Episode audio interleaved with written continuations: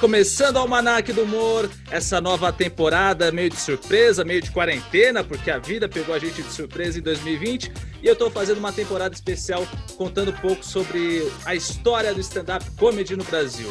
E aí eu fiz uma listinha com 10 personagens que você tem que conhecê-los, se você ainda não conhece, é, ainda mais para você entender a comédia stand-up brasileira. E hoje eu vou contar a história desse cidadão aqui, ó, que tem 40 anos de carreira, trabalhou no teatro, trabalha no cinema, na televisão, faz stand-up, é um dos precursores do gênero stand-up comedy no Brasil há 15 anos e é um dos fundadores do Comédia em Pé, o grupo de stand-up mais antigo ainda em atividade no Brasil. Estou falando com esse sujeito nascido em 3 de junho de 1961. Ele é ator, ele é roteirista, ele é diretor, ele é comediante, é claro, e é por isso que ele está aqui e eu tenho a honra de receber Cláudio Torres Gonzaga. Bem-vindo, Cláudio Opa! Torres. Obrigado, obrigado.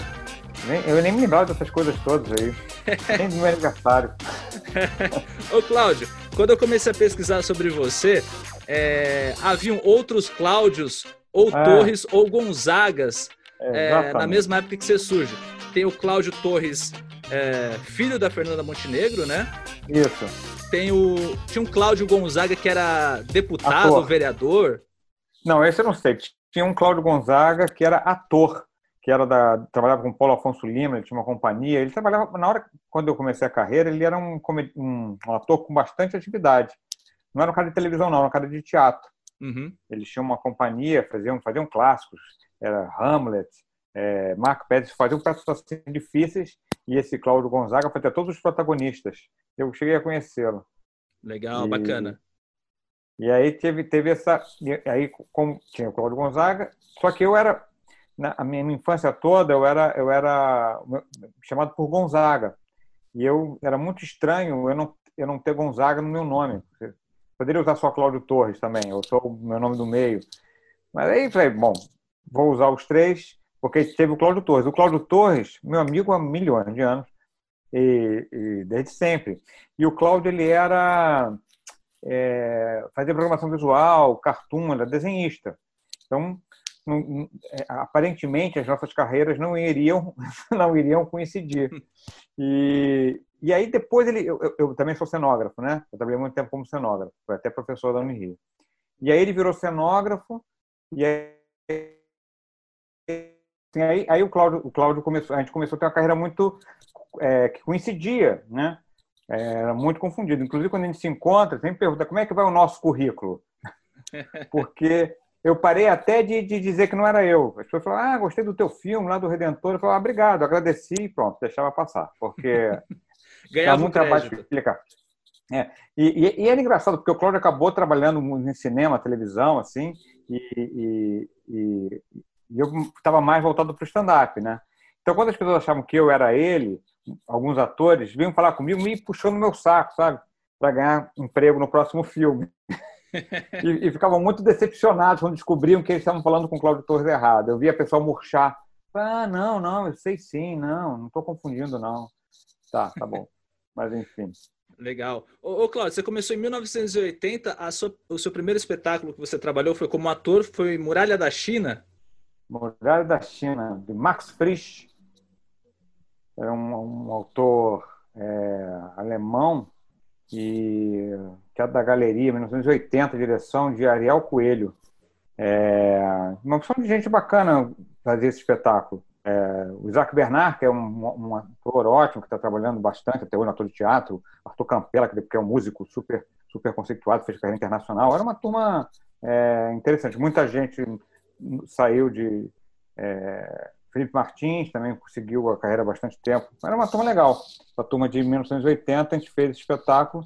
Foi a minha estreia. E, e... Cláudio?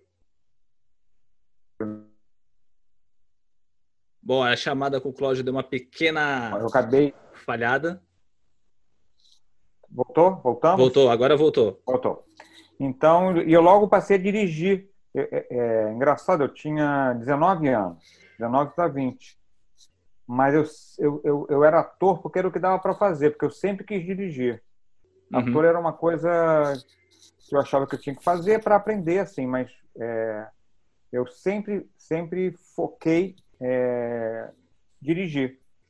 É, nunca levei a sério minha carreira de ator. Entendi. E, aí logo depois, aí eu fiz umas outras coisinhas. Logo em 82 eu já estreiei um espetáculo como diretor. Boa. E, ô, ô, ô Cláudio, o que é mais difícil? É fazer uma adaptação de Shakespeare, Molière ou Nelson Rodrigues? É, na verdade, eu, eu nunca fui adepto, assim, quando eu, eu escolhi esses autores, por, por exemplo, um Nelson Rodrigues, um Shakespeare, eu sempre fiz questão de ser muito fiel ao texto.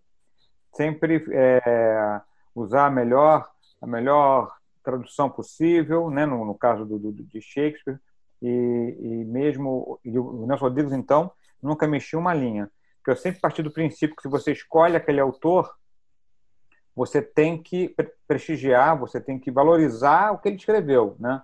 Uhum. Então eu nunca fiz adaptações nesse sentido de, de, de, mexer no texto. Inclusive por isso, como eu como autor sou um autor que tenho muito é, não gosto que mexam no que eu escrevo. É, porque eu, quando eu escolho um autor para dirigir, eu não mexo no que, no que, no que o autor escreve. Eu, eu em geral, respeito muito mesmo. Claro, estou falando de, de, de Molière, de Shakespeare, de Nelson Rodrigues, não iria mexer mesmo. Mas mesmo pessoas, é, é, autores mais próximos, diria até, que eu dirigi espetáculos, eu sempre tentei é, se aquela fala não estava funcionando, o problema era meu, era eu que tinha que resolver, não trocar a fala, entendeu? Não, não fazer adaptações. Mas é, eu sempre acabei trabalhando com peças que o Shakespeare, por exemplo, era um autor popular, né? Era um autor que que, que, é, que fala de questões que todo mundo todo mundo entende, né? Fala de questões de poder, fala de questões é, é de, de, de relações. Então nunca foi, nunca achei muito difícil fazer com que esse espetáculo chegasse no, sempre chegaram bem. Ô, ô Cláudio, eu estava contando no currículo que você gentilmente me mandou, aquele currículo de seis páginas de fazer inveja para qualquer engenheiro da Microsoft, que você eu, você, eu contei que você fez 45 peças de teatro em todas as suas funções, cenógrafo, uhum. diretor ou autor e também como ator. 45 peças. Ô, Cláudio, você vai parar de trabalhar quando, cara?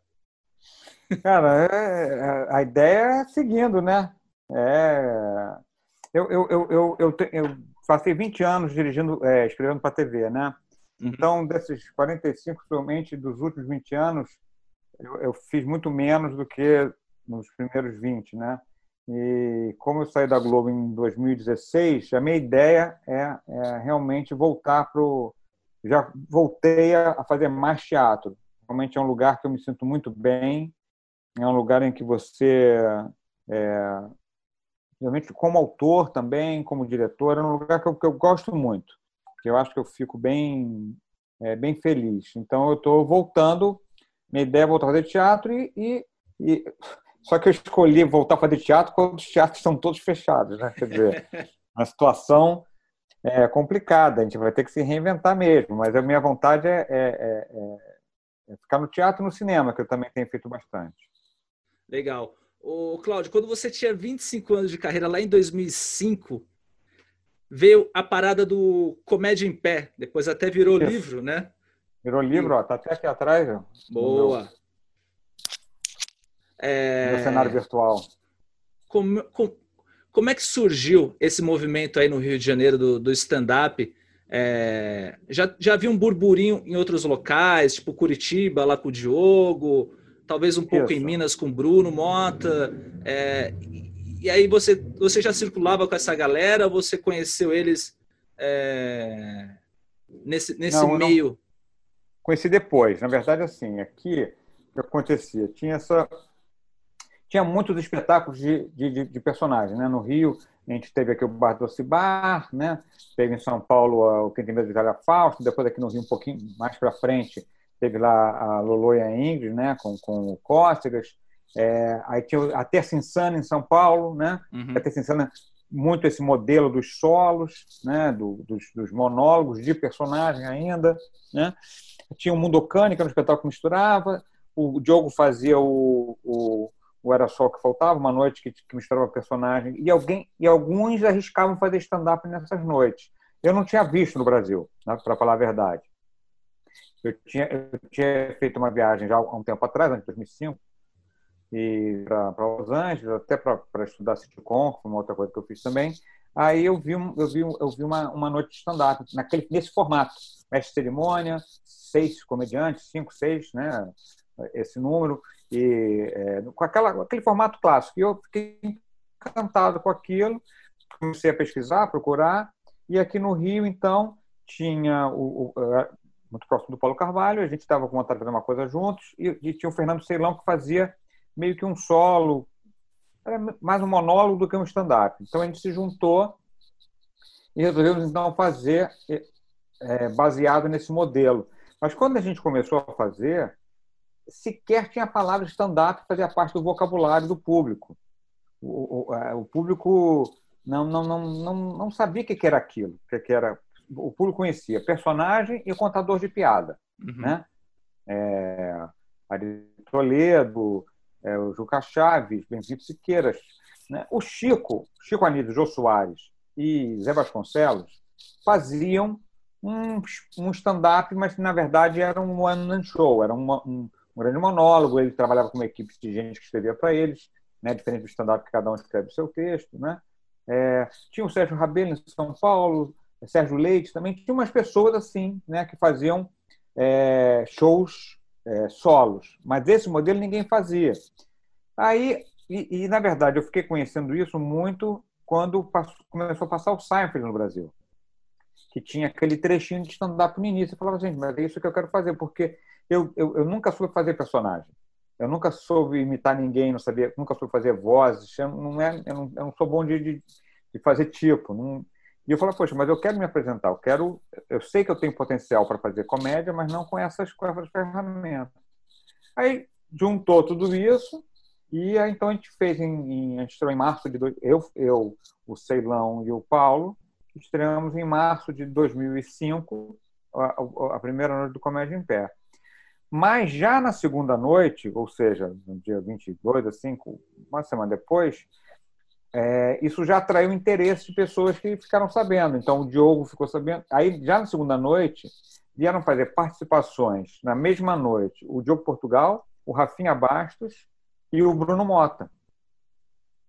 É, aí, logo, nessa época, não, não, não, tinha, não tinha o Caruso ainda. Aí a gente fez essa. essa é, é, ficamos trocando figurinha. O Diogo já, já tinha já tinha o, o Risorama, né, o festival, né, é, que era um festival de comédia, né, mas não era um festival de stand-up. Acabou virando, mas ele era um festival de comédia né, que tinha, que começou a ter stand-up também. E assim, e aí esse movimento todo aí, logo em São Paulo, logo, logo depois, São Paulo fez o, o, o Clube da Comédia, né, que é o Mansfield, a Marcela Leal, o Rafinha, o, o Diogo, aí tinha a, a, o Danilo Gentili entrou logo depois. E essa, essa é o que eu chamo dessa primeira primeira turma do stand-up, assim. Eu lembro que geração... quando eu lembro que quando surgiu o movimento do stand-up, tanto com vocês aí no Rio de Janeiro quanto com o Clube da Comédia, vocês meio que criaram um manual do stand-up, é. porque era uma, era uma linguagem nova para todo mundo, inclusive para vocês, né? É, na verdade, quem, a gente, quem fez isso primeiro foi a gente, foi o Comédia em Pé, a gente fez uma espécie, baseado numa umas regrinhas da, da, da, da de cartas, a gente fez uma espécie de umas regras, né? Tipo, uhum. não pode escrever com o próprio texto, não pode se, não pode usar é, adereço, não pode usar maquiagem, não pode fazer personagem. Fez uma para o público entender, né, de uma certa forma, é, aquele gênero que era muito novo. É, e, e, e, eu acho que o que aconteceu foi que isso também aconteceu junto com o movimento na internet, com os blogs, né? Tanto que muita gente fez essa migração no início e continua fazendo, né? Essa migração internet stand-up, né? É, é, muito mais comum um cara que era um que era um blogueiro, às vezes era um cartunista, ir para o stand-up do que um ator. Tem atores que migraram, mas não é, não, não, não é o mais comum. O mais comum são pessoas que é, é, tinham experiências em outra área de humor, né? é, principalmente na internet, que, que, começaram, a, começaram a fazer stand-up, porque stand-up é uma crônica, né? Ela não, ela não, você não precisa. Você até tem uma persona, mas você não tem um personagem, né? Então, é, você não precisa ter uma, uma, uma capacidade de, como ator para fazer stand-up. Claro que se você também tem isso, isso te ajuda. Tem vários, vários, vários comediantes stand-ups que também são atores e que são ótimos, né? É, mas não é uma, não é uma, não é uma obrigação. E aí, logo depois, só para a gente deu uma parada, quando a gente voltou, a gente parou uns três, quatro meses, quando a gente voltou, a gente já voltou com a formação que ficou muito tempo, que era eu, o Paulo, o Fernando Caruso e o Fábio Porchat que foi a formação, vamos dizer assim, do primeiro, que é a formação do primeiro DVD, que é a formação desse livro aí, né? É, que estão nesse livro. Tem aí logo depois. Também. No livro tem o Léo também, né? Porque logo depois entrou o Léo. Aí a gente ficou com essa, com essa formação muito tempo. É, mas o primeiro DVD não tem o Léo. Aí no segundo já tem o Léo. Foi, foi. Aí a gente ficou com cinco, seis anos, eu acho, de 2005 até até 2010, 2000, é, 2012, até 2012 a gente ficou, entrava para cá, saía para lá, ficou mais ou menos com essa, com, esse, com essa turma aí. Aí depois, aí foi, aí foi mudando muito, né? Depois foi entrando, saindo, entrou o Vitor Sarro, entrou, entrou aí o Murilo Couto, né? Entrou a Verônica Debon, o Smigol, o, o, o Bruno Mota, o Felipe Ruggeri. A gente foi, foi, foi a, formação foi, foi, foi, foi variando bastante. E hoje, a formação que a gente está hoje né, é, é bem diferente. Sou eu, o Felipe Absalão, a Juliana a Ju Querido, o Ricardo Pipo e o Hélio Della Penha. Bacana. O, o Cláudio, é, como é que você vê essa evolução de 2005 para cá do gênero stand-up comedy no Brasil? Porque quando vocês começaram, era o circuito do Rio, com vocês, o circuito de São Paulo com o Clube da Comédia, depois veio Comédia ao Vivo, no ano seguinte, 2006 mais ou menos, e aí depois puf, veio aquele boom, né, que é, foi muito ajudado por causa do CQC, que a galera queria ver no teatro o Rafinha, o Danilo, o Oscar, e aí isso fez muito bem para o circuito na época, né, que é. todo mundo queria saber o que, que era aquele gênero, aí depois veio o, o boom do Porchat, que eu, quando o Porchat estava com vocês, aí o Porchat estava em tudo que era lugar, estava roteirizando é, Zorra com você, depois foi para Grande Família, e aí, porra, que esse cara, esse maluco, e aí o pessoal começou a querer consumir stand-up, né? E aí é. É, criou aquele hábito de, no início do show, explicar o que que era. É, como é que você vê essa, essa, essa evolução nesses 15 anos da comédia? É, é, o conceito é o seguinte, na verdade, assim, a gente foi em 2000, 2005, quando foi esse, teve um show em 2013, é, foi sete anos depois, é, 2005, não, 2012, eu acho, uma beirada cultural de São Paulo, que, que eu fiquei muito impressionado, porque era um, a gente tinha um elenco que era a, a, a atração principal, vamos dizer assim, o horário nobre, que era, era às 10 da noite. O elenco era eu, o Paulo, o Diogo, o Rafinha, o Bruno Mota, é, que era basicamente aquele elenco daquela segunda semana ali do, do Comédia em Pé em 2005. E lá a gente fez para 30 pessoas. E nesse dia era na Praça da Sé, né, era na rua, e tinha 30 mil pessoas uhum. é, assistindo. Era, era um, ali, ali eu acho que, que foi um, uma, um pico, né? realmente muito impulsionado pela, pela uh, o CQC né, é, deu essa popularidade para o Danilo, para o Rafinha, para o Oscar, que, que ajudou muito a impulsionar, a funcionar o, é, o stand-up. Então, essa, eu acho que, que nesse, nesse período, aí, nesse ano, 2012, foi, vamos dizer assim, um pico. Depois, é, teve uma, uma estabilização e, uma, e, e começou a cair um pouco. Né? Ficou, ficou é, muitas casas, mais espalhado, né? mas é, é, perdeu um pouco essa, essa coisa de, de, Nunca mais teve 30 mil pessoas né, num, num palco de stand-up no, no, no, na Virada Cultural Paulista.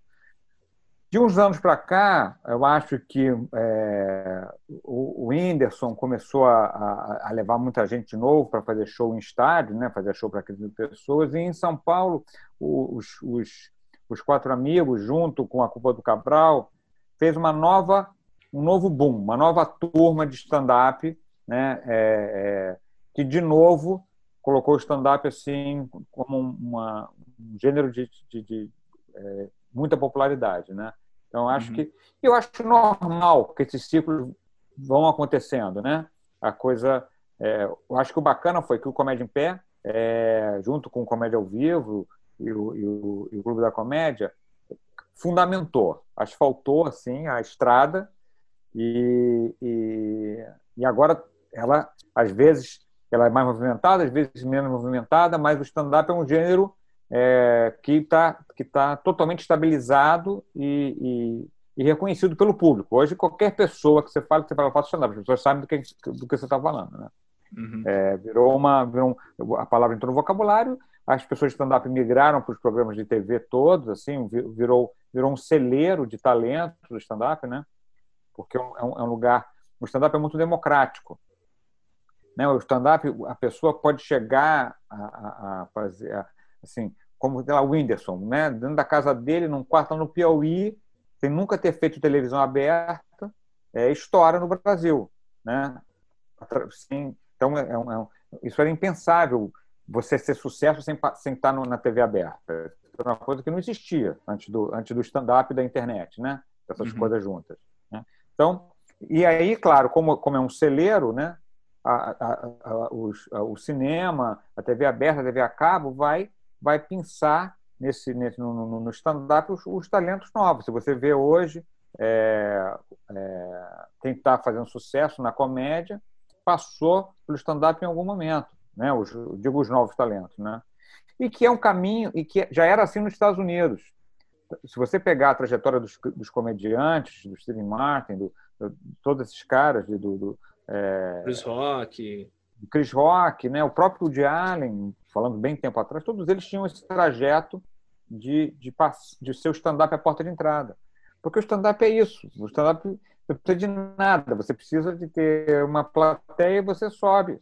Se tiver com microfone é melhor, mas se não tiver também dá um jeito. Entendeu? É um negócio que é, é, que é, que é muito democrático nesse sentido. Né? Além de que ele, ele, é, ele acaba trazendo para dentro dele as questões é, das, de todas as minorias, né? Quer dizer, são, são, então, como a, a própria pessoa faz humor com, com, com, com a situação dela, com, com, com, quem ela é, com a personalidade, com às vezes com, com defeito físico, às vezes com qualquer, entendeu? Assim, é, qualquer coisa, o cara transforma aquilo em piada.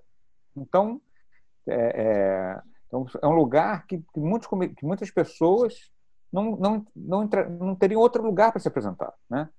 Uhum. É, cadeirantes, é, deficientes visuais, né?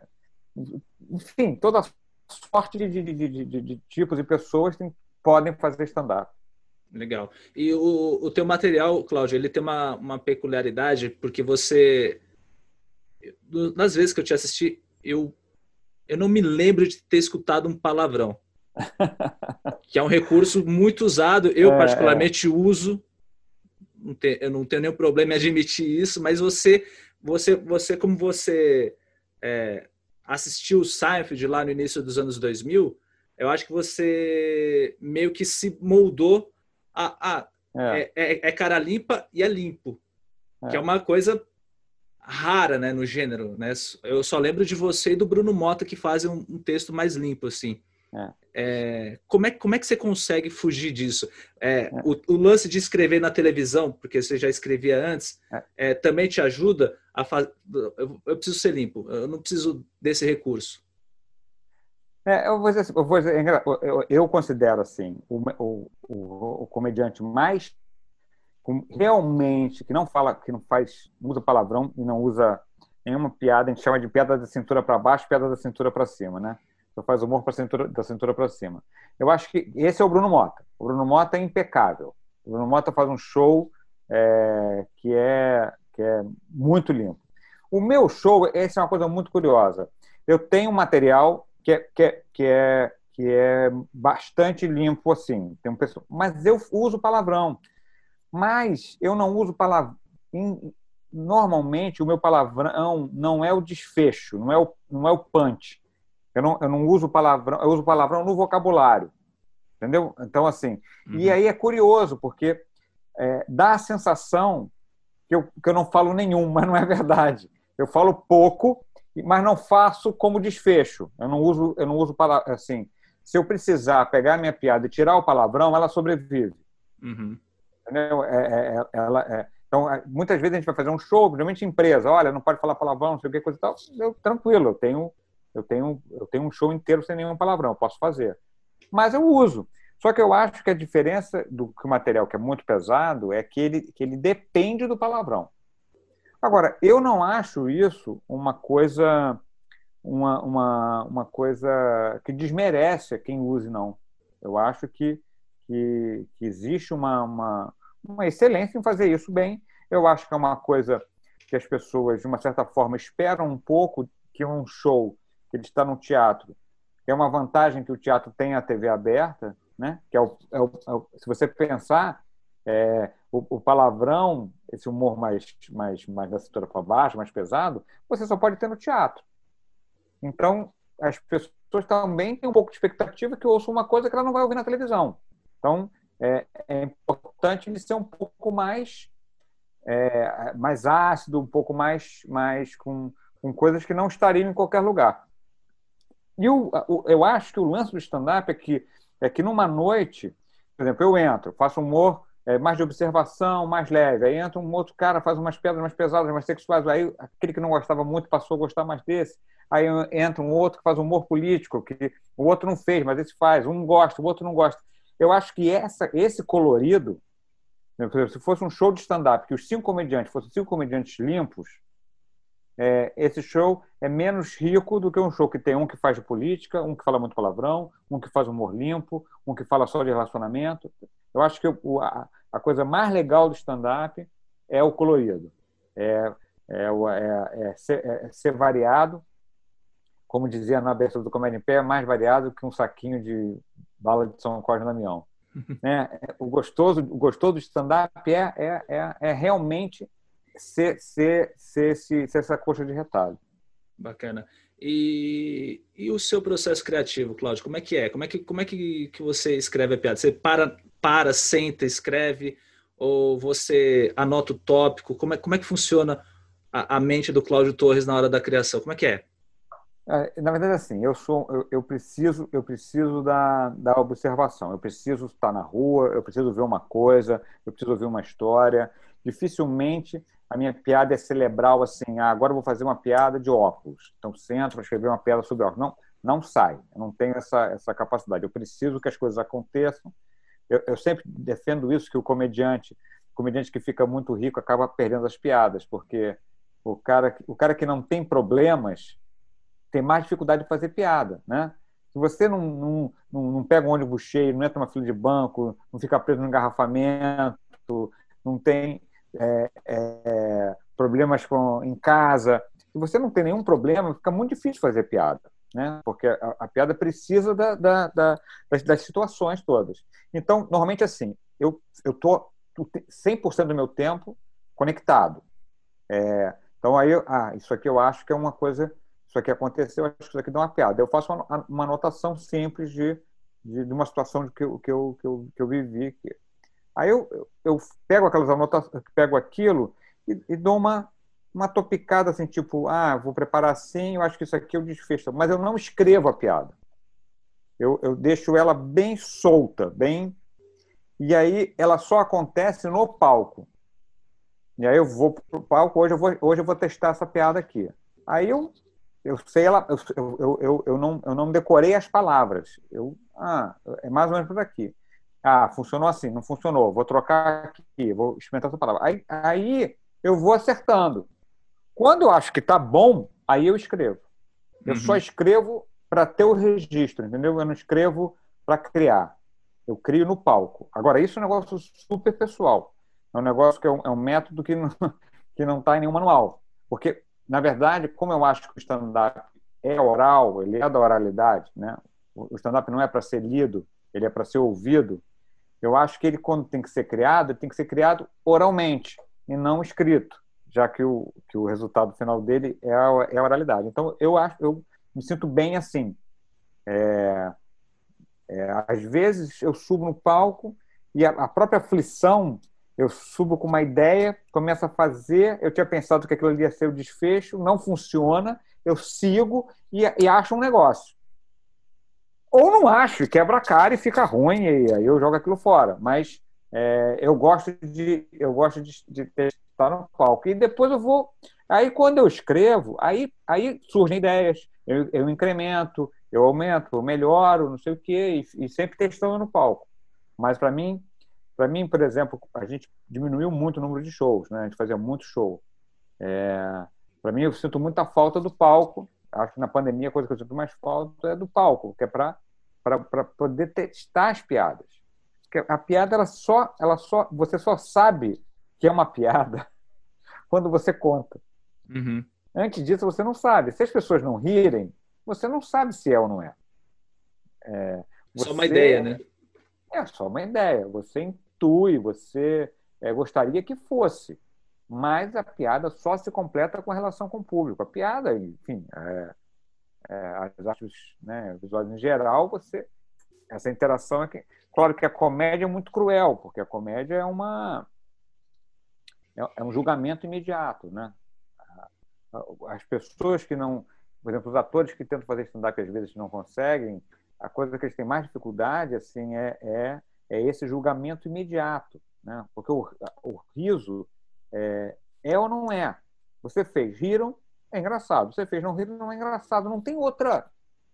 Não é como uma, um tipo de peça mais mais reflexivo, uma, uma, uma, um drama, ou uma tragédia, ou enfim, uma peça é, você assiste aquela peça, ou vê aquele filme, sai com uma sensação que você achou. Acho interessante, depois você conversa um pouco, ah, não, pensando bem, aquilo acabou me incomodando, deve ser, tem a ver. Aí você gosta, já já chegou em casa, você faz. Comédia não tem essa.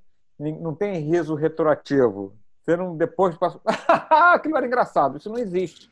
Então, o, o comediante stand-up é julgado a cada a cada, a cada, a cada minuto, menos que isso. É, eu, eu, eu, eu, enfim, como eu sou, gosto de, de, de, da parte teórica, de ficar estudando tudo, eu fiz uma, uma um estudo, assim, eu, é, eu fiz uma cronometragem, cheguei à conta, e no, num, show do Comédia em Pé, era uma risada, na média, era uma risada a cada seis segundos.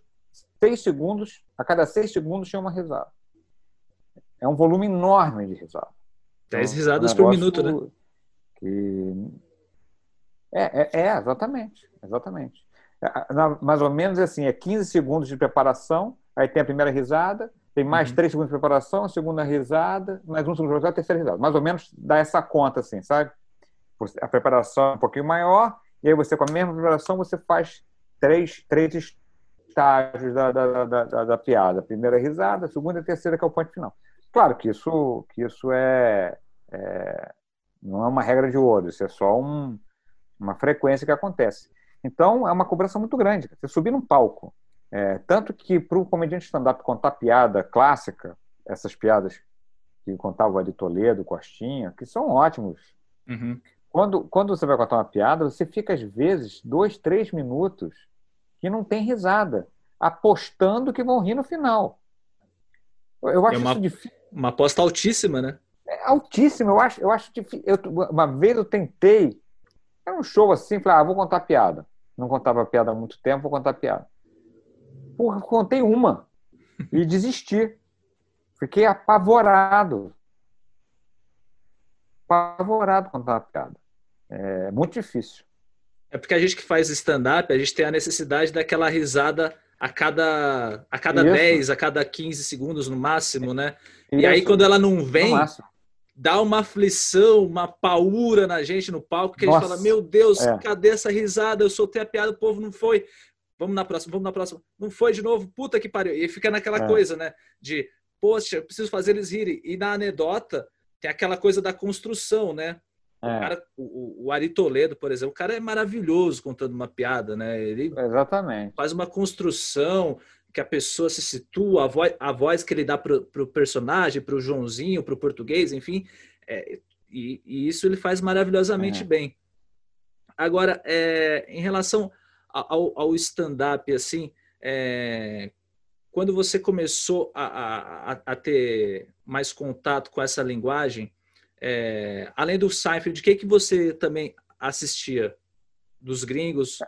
É, eu, eu, eu, eu, eu a gente é, ficou proibido de gostar, mas eu gostava do Bill Cosby, eu tenho que é, é, ele ter sido cancelado, mas é, no início era muito, muito o, o, o, o Seinfeld era muito forte, como referência, muito por causa do seriado, né? É, e aí depois eu, eu gosto muito do Luis C.K., gosto de um é, também o outro cancelado, eu não estou dando, dando sorte para as coisas que eu gosto. Mas, curiosamente, é, eu sei que tem é, é uma muita gente consome muito stand-up. Eu, eu não gosto de muito de ver é, stand-up dos outros. Apesar de que no Comédia em Pé eu vi muita gente fazendo, todo mundo sentou com a gente, mas eu, quando eu vejo um solo de um gringo, né, vejo um solo do, do é, do David Chappelle, desses, desses né? Me dá a sensação que, que é aquilo que ele falou eu nunca mais vou poder usar, sabe? Me dá uma uhum. sensação que, que, que, que aquilo vira um tema que eu não posso mais. Como se eu não pudesse ter direito a ter aquela ideia. Porque se eu tiver a mesma ideia que ele, mas eu não vi, eu não, me, eu, não tenho problema. Mas então toda vez que eu vejo, aquilo meio me bloqueia aquele tema. Então é, eu até tenho admiração quem consegue ver e driblar isso, né? Mas sei lá, se eu vejo um, vejo um set, o cara faz um set sobre é, lista de compras, eu falo pronto, não posso mais fazer piada sobre lista de compras porque alguém já fez. Então é, é, é eu, e aí eu, eu, eu acabo vendo pouco. Eu vejo assim uns pedaços, mas não vejo muito, para preservar a minha mente de, de, de, de dos temas, sabe? Uhum. Vejo, vejo, vejo, vejo pouco. Realmente o site que eu consumi muito, mas muito pelo seriado, né? Ainda pretendo vê-lo ao vivo, que eu não consegui ainda. Legal. Mas você trabalhou numa adaptação do Seinfeld com o Bruno Mota, né? É, é na verdade dizer, na verdade, é um texto do Colin um outro comediante. Ai, esqueci o nome dele. Colin Quinn, exatamente. É um texto dele que o Seinfeld dirigiu. É, a versão do a versão do dele da, da Broadway, né? Então, é, na verdade, é, a adaptação tem colaboração do, do, do Adnet eu colaborei na adaptação também e dirigi a versão daqui. Mas, assim, na verdade, o Sávio Entraí só como dirigiu também, né? Uhum. É verdade, ele não, ele, é, ele não, ele não tem nada a ver com o texto. Ele é o diretor da versão da versão da Broadway do, do Colin Quinn. Que, que a, a, o Bruno ainda faz a peça, né? Faz, faz. A peça, a peça só não só não está em cartaz agora por causa da pandemia, mas ele eu acho que ele vai, vai, a gente deve voltar logo, porque os teatros todos estão dando preferência por monólogos, então já já a gente volta com a peça. Excelente. Ó, para você que não está entendendo o é. que o Cláudio está falando de pandemia, você que está ouvindo isso em 2045, ou você que está assistindo esse conteúdo em 2045, a gente está em 2020. 2020 teve uma caralha de uma pandemia porque um chinês inventou de comer a porra do morcego. E aí todo mundo ficou em casa, menos o Brasil, porque a ah. gente é, é na contramão de todo mundo. E aí parou tudo. As pessoas ficaram em casa, não foram trabalhar, é, parou futebol. Sabia que parou futebol? Parou show, parou. Todo mundo começou a fazer live. Esse formato que a gente está fazendo aqui é por causa da porra da pandemia, porque eu gostaria muito de estar tá conversando pessoalmente com o Cláudio. Mas, é, para você entender Boa. o que a gente está passando em 2020, foi isso que aconteceu. Se você tiver ouvindo 2045, 2030, a gente teve a porra de uma pandemia e aí parou tudo. E aí a gente está sem fazer show há mais de quatro meses. Estamos em julho, desde março eu estou sem fazer show. Está ah, sem fazer show desde meses. quando? Cara, a gente fez, a gente fez o último show. A gente, a gente começou com uma, com até legal falar disso. A gente começou com uma versão nova do, do show que era o Laboratório Comédia em Pé, que era uma noite é, de opens praticamente é, tinha era sempre eu de mestre cerimônia e, e, era fechado por um comediante do Comédia em Pé. E, e, e, no meio só, só opens. Então a gente fez um show no dia, na, na quarta-feira. Na outra quarta-feira, ou seja, acho que a gente fez 11 de março. 18 de março já não tinha mais. Então acho que foi o uhum. último show foi 11 de março. Por aí. 11? É, foi por aí. Ou seja, e, você. E, e, realmente não fazer show. É uma tortura. Faz muita falta. Uma tortura. É uma tortura. É uma e a live não, não substitui, não adianta. Não, não. A gente gosta do público, de, de é. da risada espontânea. É. Isso faz falta. Tá, tá aí tentando no drive-in, mas também é uma outra coisa, né? Você também não ouve a risada. Sim. A, a risada é o, é o buzinaço, é, ou o farol é. que a pessoa dá. É, é. Então, você que está ouvindo esse 2045, estamos fazendo show em drive-in. Tipo, cinema do, dos anos 50 da década do, do, século passado. Então, tá, tá tudo muito louco aqui no mundo, tá? É, você que é da geração ZY, né? Porque é, agora é a é. geração Z, eu já não sei qual geração que você é. Você que achou esta gravação numa cápsula. Não sei nem se existe o YouTube aí em 2045. É. Ou, se existe podcast, é, se inventar outra mídia, sei lá. É. Mas, Cláudio, você tem, você tem dois solos, né? Um de 2017 e outro de 2018. É. É, na verdade, na verdade, é, um é um pouco consequência do outro. Tinha um solo que era. O primeiro solo chamava antes solo do que acompanhado. É, uhum. Que foi logo, logo que, eu, que, que, que eu. Assim, é, eu fiz pouco esse solo, fiz num, num teatro é, aqui no Rio, e era um. Era um, era um, era um eu já eu misturava um pouco de, de, de stand-up com improviso. E aí depois eu fiz o quase tudo que eu sei fazer, né? em duas versões, uma no Rio que eu, que eu fazia, é, que era com meu filho, que é músico, né? E eu tocava instrumento, fazia improviso, é, sapateava, né? É, cheguei até a cozinhar no palco, pra, porque eu queria fazer é, tudo que eu sei fazer. E, e, o show chamava chama isso, né? Quase tudo que eu sei fazer. Eu comentava que depois que você viu o show, você achava que o título podia ser tudo que eu sei quase fazer, que, é, que, é, que é um pouco é, eu faço tudo meio eu faço muita coisa, mas tudo meio mais ou menos mas é muita coisa, então eu ganho na quantidade. E esse solo, eu, eu fiz ele, e aí eu, eu logo depois eu, eu, gravei, eu até enfim, eu estou para. Estava esperando um momento para postar ele, mas eu vou, vou colocar ele inteiro no YouTube, no Clube do Minhoca. E logo em seguida eu viajei. Eu fui para a Europa e tal, que eu tenho, eu faço essa minha turnezinha de, de em geral, é, de novembro a fevereiro, três meses por ano estou em Portugal é, fazendo show lá. Aí eu voltei, quando eu voltei, eu estava com uma agenda de show marcadas, aí eu rompi o tendão de Aquiles. E aí eu fiquei quatro meses de. três meses de, de bota de gesso. Depois mais um mês ainda com a outra bota, não pude fazer show. Aí não podia fazer nada. E aí quando ia começar a retomar, pandemia. Tá tudo, tá tudo Então, esse, esse solo esse solo está tá, tá encruado. Eu quero, eu quero voltar a fazer ele assim que puder.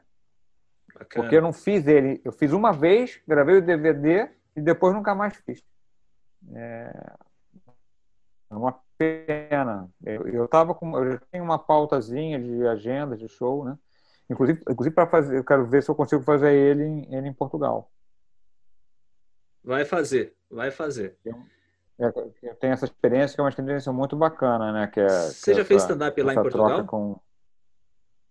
Basta, já, desde 2015 que eu faço que eu faço todo ano, uma, faço uma temporadinha em Portugal fazendo show e, e é, é, muito legal e é, já, já, já, já aprendi todas as, as hoje hoje assim, eu tenho, eu tenho duas versões das minhas piadas. Tem as versões da piada português do Brasil e a versão da piada português de Portugal, porque não, não, parece, mas tem que mudar bastante. Parece que a gente fala o mesmo idioma, mas mais ou menos. Tem é várias, é, né? várias, várias pegadinhas. É e não é, é e não é. Tem muita, tem muita, muita pegadinha, assim. E, e, e o interessante é, é, é porque o, o, o, português gosta de ouvir o nosso sotaque e gosta que a gente faça é, a gente faça piadas é, do nosso jeito, né? Não, não, não tem sentido eu, ter, eu, parecer ser um português, eu tenho que fazer. Mas tem coisas que se você não trocar tira a velocidade da piada, sabe? Tira o, tira o ritmo. Uhum. Porque não é que ele não. O português, por conta das novelas, eles têm todas as, nossas, todas as palavras do nosso vocabulário. Eles usam outras, mas coisa mais idiota. A gente fala banheiro, eles falam casa de banho. Se você falar banheiro, eles entendem. Mas é uma fração de segundo que o cara perde. Banheiro, casa, ah, sei. E o ritmo da piada já foi, entendeu? Então vale a pena trocar para você dar fluidez. Para o cara não, você não, ele não ter que parar para pensar, sabe? É, cueca. Cueca é de mulher. Uhum. Então, mas se, se, eu falar é, se eu falar cueca, é, eles eles sabem que isso que é minha, mas é, uma, é um tempo que leva para aquela informação fica um pouco truncada. Cueca na verdade é para homem e para mulher, mas é mais para mulher. Entendi. O Cláudio, a galera que começa a fazer stand-up muitas vezes acha que a vida é aquele sábado à noite no Santo Agostinho com quatro amigos, ou aquele show gostoso no Clube do Minhoca, ou aquela sexta-feira no Comédia em Pé, no teatro, ou no Comédia ao Vivo aqui em São Paulo.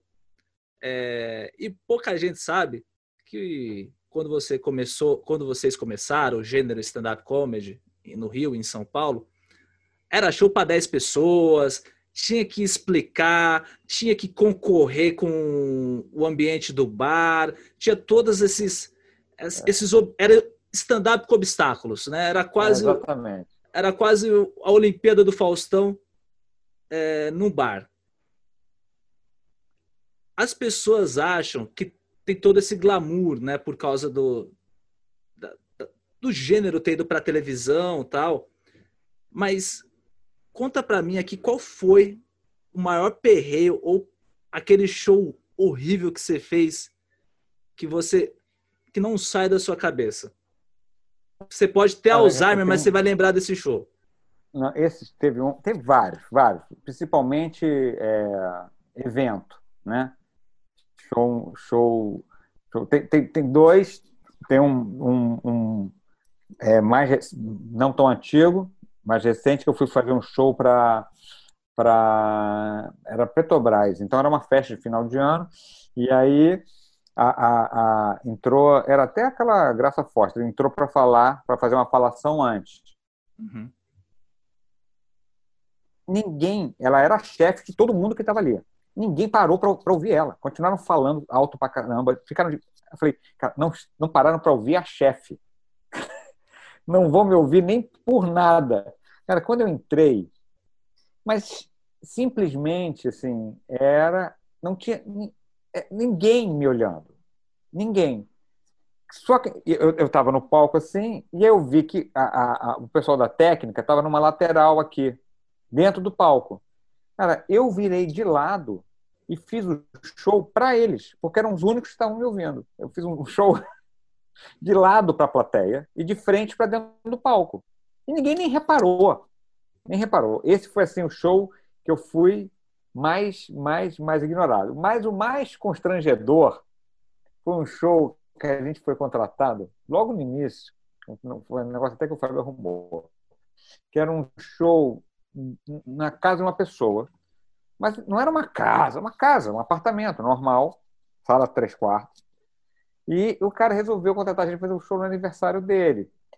Com aquela, com aquela, com aquela, com aquela pior encomenda que não vocês entram de surpresa, que é a pior coisa que, que tem. E era muito no início do stand-up. Ninguém sabia direito o que era aquilo. E aí a gente foi, eu, eu, eu tinha que abrir, a gente um microfone, uma, uma perecazinha, um, um amplificador, e eu fiquei embaixo de uma samambaia. e tinha, assim, umas oito pessoas na sala, é, mais oito pessoas na sala. E eu comecei ali tentando fazer as pessoas meio que entenderem que aquilo aquilo, mas as pessoas não, não, não, não sabiam por que, que aquela cara, que não era parente, que não era amigo do, do Alessandro, estava ali com o microfone falando alguma coisa. Já estava ruim. Só que aí tocou a campainha e chegaram mais umas seis pessoas. E que é, se as pessoas estavam na sala não sabiam o que estava acontecendo, quem chegou sabia muito menos. E as pessoas chegaram e começaram, e aí, fulano, como é que está? E as pessoas na sala meio constrangidas, porque sabiam que eu estava ali, que era uma atração. Cara, foi uma situação que as pessoas cumprimentavam a outra. Mas o que, que é? Não, aqui tem um. Tem mas, mas o que, que é? Quem é? Olha, foi assim, é, é, lamentável, inesquecível, debaixo daquela samambaia, com uma, com, com uma, uma pererecazinha de, de, de, de, de uma caixa de som dessas de, de loja, sabe? Não tinha, não tinha som. Não tinha, olha, foi, foi, foi, foi terrível, terrível, terrível. Foi o pior, o pior momento. Eu, costumo, eu costumo chamar esses shows é, difíceis de cilada comedy. Cilada comedy. Cilada, cilada comedy. comedy. A primeira lembrança que eu tenho sua, é, da gente tendo contato pessoal, foi em 2012, num show da Carol Zócoli, que era a noite do microfone aberto. 8 de março de 2012. Eu lembro Eita. desse show porque era estreia e eu estava junto na, na produção e, e eu estava começando no stand-up, então estava junto eu, Guto Andrade, é, a Ariana estava fazendo o show, estava concorrendo, era um concurso, e aí depois tinha a parte onde os comediantes profissionais testavam piada. Aí apareceu você, apareceu Rafinha, apareceu mais não sei quem, apareceu é, uma galera. Que era? Esse show era, no, era num café? Onde que era esse, esse... Era num bar na Frei Caneca chamado Frei Café e Coisinhas. Frei Café e Coisinhas. A gente ficava assim do lado, né? Aham, uhum, exatamente. Ficava meio escondido tal. Meio escondido ali do lado, lembrei. E aí lembrei. eu lembro naquele dia que a gente estava apreensivo com relação à plateia, e estava muito cheio, muito cheio, que até os comediantes estavam tendo dificuldade para circular de um lugar para o outro. E aí eu vejo chegando você, eu vejo chegando o Rafa e falo, mano, olha os caras, mano, os caras chegando aqui para testar material, que foda isso. E era a primeira, eu lembro que foi a primeira noite de open mic e a primeira noite de teste da comédia stand-up. É. é. verdade, é verdade. De uma, de uma, forma bem geral, foi uma noite bem pioneira. Aí depois começou a vir vários, é. várias noites é. de experiment, experimentais tal. Mas a minha primeira recordação contigo foi essa. Eu, eu, eu, eu, me lembro, me lembro bastante desse, desse, desse show ali do lado, e, e, e, e você via alguns comediantes testando piada, coisas que não, que não, é, que não, que não, que não funcionavam.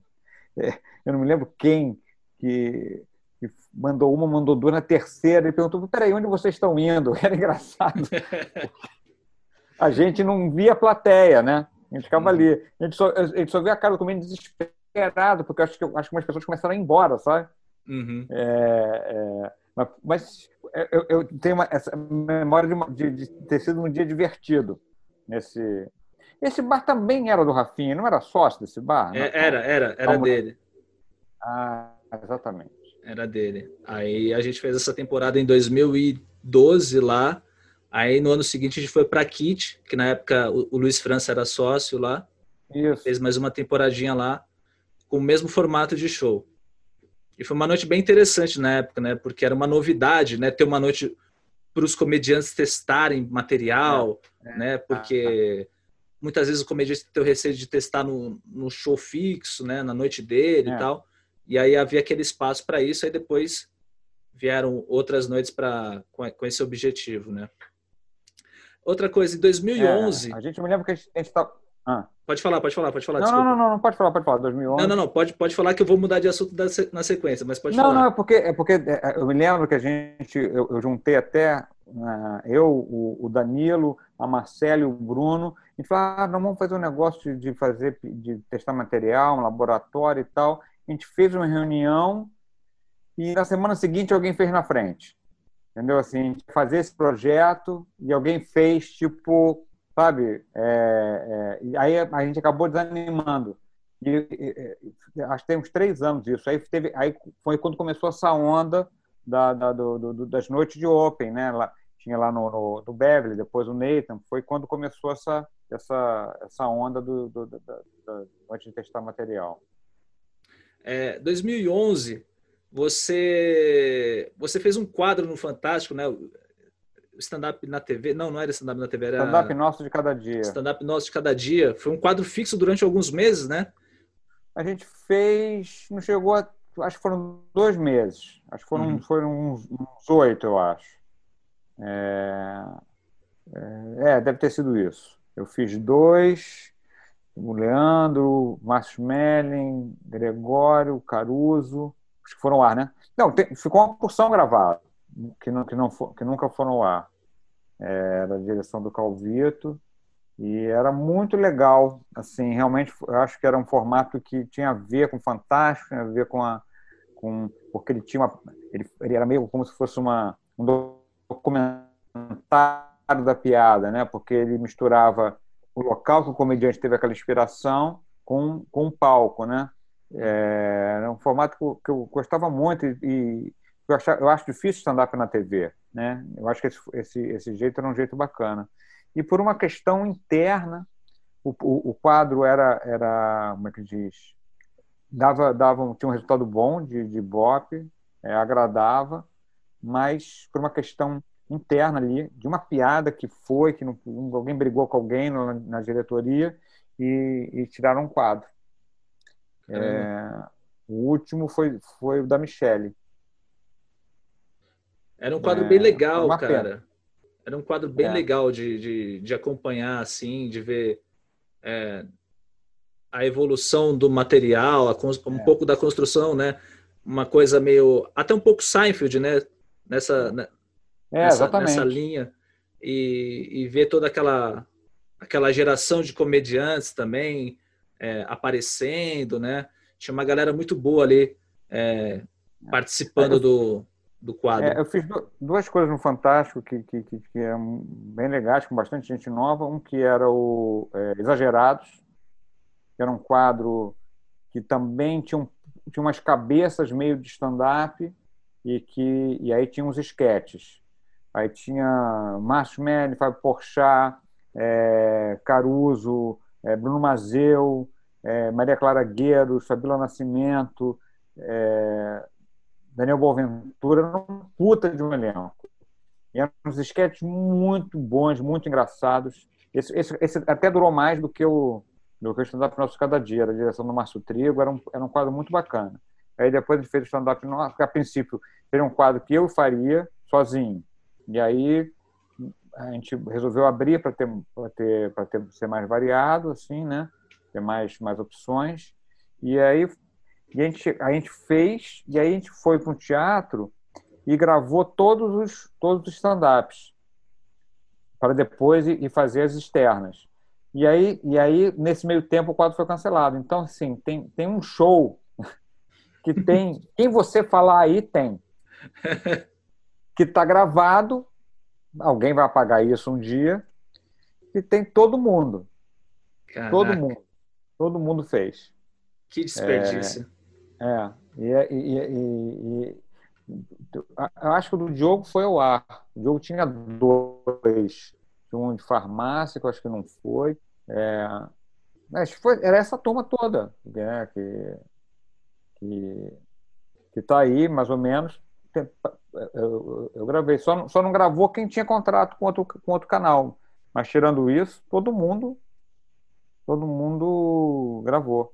Legal. É, essa, esse quadro? Esse quadro foi no ar em 2011. É... Agora a gente volta 15 anos antes de 2011 para 1996, que foi quando você começou a trampar na televisão, né? Foi, foi. E aí você foi trabalhar com o seu ídolo. Para quem não ouviu o Almanac do Humor ainda, Cláudio Torres Gonzaga estava na primeira edição desse podcast falando sobre o ídolo dele, Chico Anísio. Como é que eu consegui o teu contato para você fazer essa participação? Eu estava ouvindo outro podcast do meu amigo Daniel Sartório, e aí vocês estavam batendo papo, igual a gente está aqui, falando sobre sua carreira, e aí você falou que você trabalhou com o Chico Niso. E eu já tinha gravado o episódio, eu só não tinha lançado ele. E o episódio do Chico Niso, naturalmente, seria o primeiro. Aí eu falei, para tudo, eu preciso falar com o Cláudio. Mas eu preciso falar Bacana. urgente. E aí eu falei, ô Sartori, faz esse meio de campo para mim. O Sartori gentilmente fez. Aí peguei seu contato, a gente começou a trocar ideia. Você mandou dois áudios maravilhosos falando sobre Chico Anísio, sobre é, aquela experiência é, de, de, trabalhar com seu ídolo, né? Que, ah. que ele era o teu, o, teu, o teu herói de infância, né? Exatamente, exatamente. E, e aí, em 96, você foi, você foi para a televisão. Lembrando que em 96 o Cláudio já tinha 16 anos de carreira, tá? Ele não do nada apareceu na Globo e, e começou a trabalhar lá, sentou numa mesa e começou a redigir os textos. Não aconteceu isso. Ele já tinha 16 anos de experiência no teatro, é, com vários espetáculos, e aí, em 1996, surgiu essa oportunidade de trabalhar com o Chico, primeiro atuando, né? É, na verdade, na verdade, o, curioso é que eu entrei no, eu, eu entrei por teste no, no, no elenco do Chico, é, Chico Total. Era, um, na verdade, era um era o Daniel Filho que tinha bolado uma estrutura parecida com, com, com o Telerita Square, que era um, que era um, era um, um, um programa de humor que tinha música, que tinha dança, é como se fosse um teatro de revista. E o teste era de ator, dança e canto. E, e, e eu passei de uma forma é, é, inacreditável. E eu, eu, eu, achava muito estranho, porque eu, eu, eu, eu participava dos números de dança, no, do, no, do, como se fosse. E, é, porque tinha umas aberturas que eram meio dançadas e tal. E era engraçado, porque eu estava no camarim e, eu, e o sistema de falou assim: corpo de baile no palco. E era comigo. eu era corpo de baile. Mas, é, é, e fazia também os esquetes e tal. Foi, na verdade, foi aí que eu conheci o Bruno Mazeu, é porque o Bruno escreve, já escreveu o programa. O Bruno tinha 20 anos, era um garoto. Talvez até menos, eu acho. É, o Bruno era muito garoto. E o Bruno já era, já era redator do programa. E aí nós ficamos amigos, e aí ele já me chamou para escrever o Belas Feras, que, era, que foi o programa seguinte do Chico. E aí, daí, e aí foi que, eu, que, eu, que eu passei a escrever na Globo, porque o meu contrato era de ator, depois é que virou de autor. Mas um pouquinho antes, você, chegou a escrever alguns episódios do, do Sai de Baixo também? Não, foi depois. Foi depois? Tá. Foi depois. Eu entrei no Sai de Baixo em 98, eu acho. Tá. Já é. na, meio na transição, né? Com o Tom Cavalcante quase saindo, né? Aquela coisa. Cavalcante quase saindo quase saindo. Eu peguei ele bem no finalzinho. Eu cheguei a escrever um ou dois para ele, depois logo ele saiu. E entrou o Piu Piu, o Luiz Carlos. Entendi. Esse nome Piu Piu. E aí a gente chega no ano 2000 e aí você vira redator do Zorra Total, onde você ficou 10 anos. 10, anos, 10 anos escrevendo para o Zorra Total. É um programa que teve uma, que tem uma vida longa, tem uma trajetória, né, de é, 20, é. 20 anos Zorra Total, né? Pois é. é. Juntando o Zorra atual com o Zorra antigo são 20 anos. É... Como é que, como é, que é, é, é essa mecânica dessa, dessa escrita praticamente industrial, né? A TV, a TV é uma indústria, então você... É, é. Escreve, escreve, escreve, escreve. Você tinha uma equipe, é, quantas pessoas eram, como é que funcionava, quem escrevia para ah. quem?